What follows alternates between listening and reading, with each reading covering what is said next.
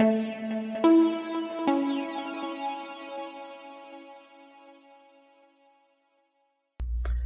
usted o conoce una persona que desafortunadamente ha sido víctima de violencia doméstica por parte de un ciudadano o ciudadana americana o también residente legal?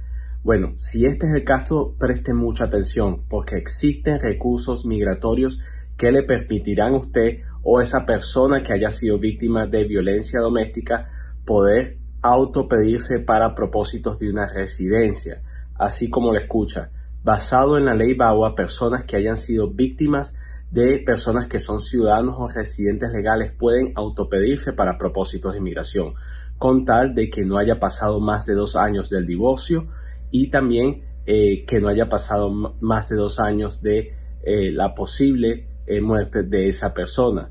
Entonces, es importante que usted sepa sus derechos y sepa que no tiene que permanecer en una relación abusiva. Si usted tiene preguntas sobre esta ley, se puede comunicar con nosotros. Muchas gracias.